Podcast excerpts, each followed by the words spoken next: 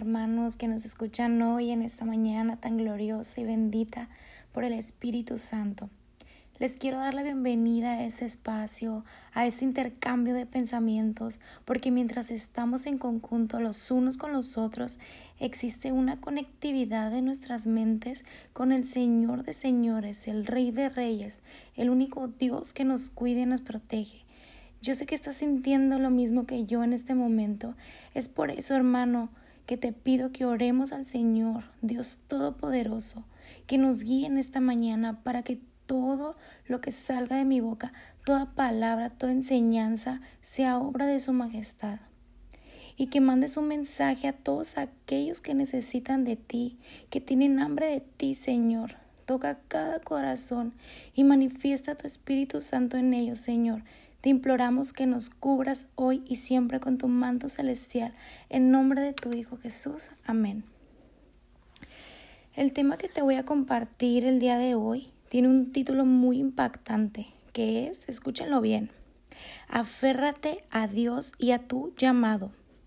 Este título en sí provoca en todos un gozo, porque yo sé que todos queremos aferrarnos a Dios y cuando mucho más ser llamados por su llamamiento, que es un privilegio y que pocas personas han sido afortunadas a ese destino, como lo fue el apóstol Pablo, que como lo habla el libro de los filipenses, eh, por favor, eh, si me pueden acompañar a, a Filipenses en el capítulo 3, en el versículo 12, el cual dice así. No es que lo haya conseguido todo o que ya sea perfecto. Sin embargo, sigo delante esperando alcanzar aquello para lo cual Cristo Jesús me alcanzó a mí. ¿Qué quiere decir con esto? ¿Qué piensas tú? Para mí, Él quiere ser perfecto ante los ojos de Dios y lo quiere hacer de la misma manera con la cual Jesús lo hizo con Él, porque Jesús lo convirtió en lo que hoy es Él, es un evangelista con un gran corazón, dispuesto a servirle al Señor nuestro Dios y a su Hijo tan amado Jesús. Así como Pablo, nosotros también debemos de tener el corazón abierto para recibir la gloria y el poder y, y así poder transmitirlo, porque como lo dice Pablo, no es que lo haya conseguido todo, que ya sea perfecto. Es que es eso, la perfección. El único perfecto en esta vida es nuestro Dios. Pero Pablo estaba luchando por conseguirla, porque lo que él quería era ser perfecto ante sus ojos, perfecto ante los ojos de Dios. Y quería seguir el camino que ya estaba preparado para él. Ahora quiero que vayan conmigo al siguiente versículo, que es el número, el número 13, que dice así, hermanos, no pienso que yo mismo lo haya logrado ya, más bien una cosa hago, olvidando lo que queda atrás y esforzándome por alcanzar lo que está delante.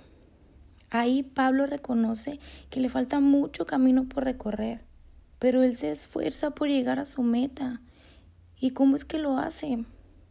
Pues olvidando su pasado, porque antes de dedicarse a predicar el Evangelio, él se dedicaba a perseguir a los cristianos.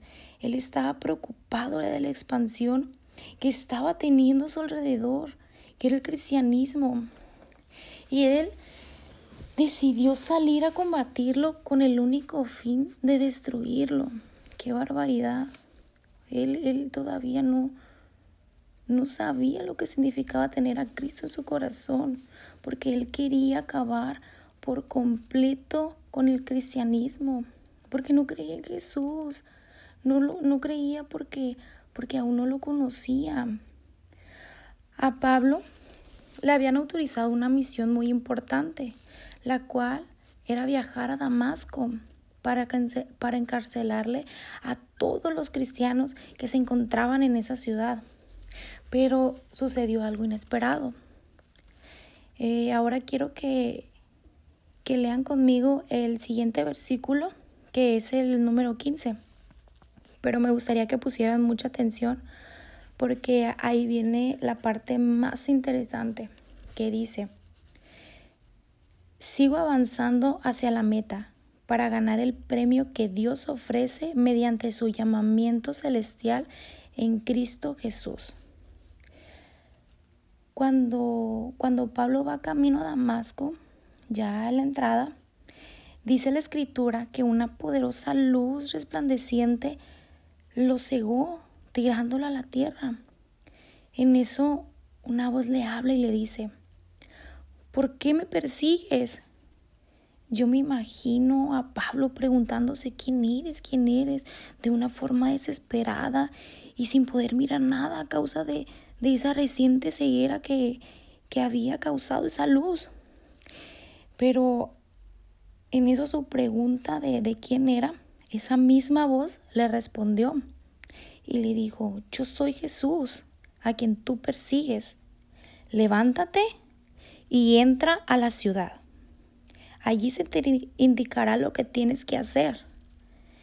Y Pablo, sin más que decir, simplemente le obedeció a Jesús.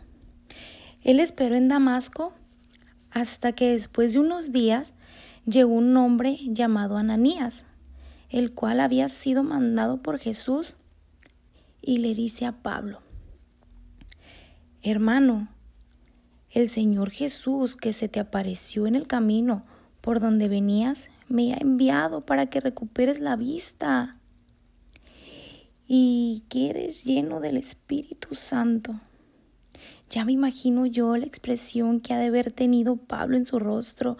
Él debió de, de sentir como una, una alegría tan inmensa pues iba a ser un milagro el que, el que iba a suceder. Pero a la vez me lo imagino lleno de preguntas si era verdad lo que aquel hombre le estaba diciendo. Y en eso aquel hombre colocó sus manos encima de Pablo y al instante recuperó la vista milagrosamente.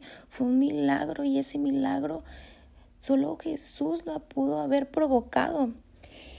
Y en ese momento le fue fiel y su visión del cristianismo cambió totalmente. Pero aunque Pablo no se había dado cuenta, él ya creía en Cristo, porque desde el momento que aquella luz tan poderosa lo cegó y Jesús le ordenó, él le obedeció.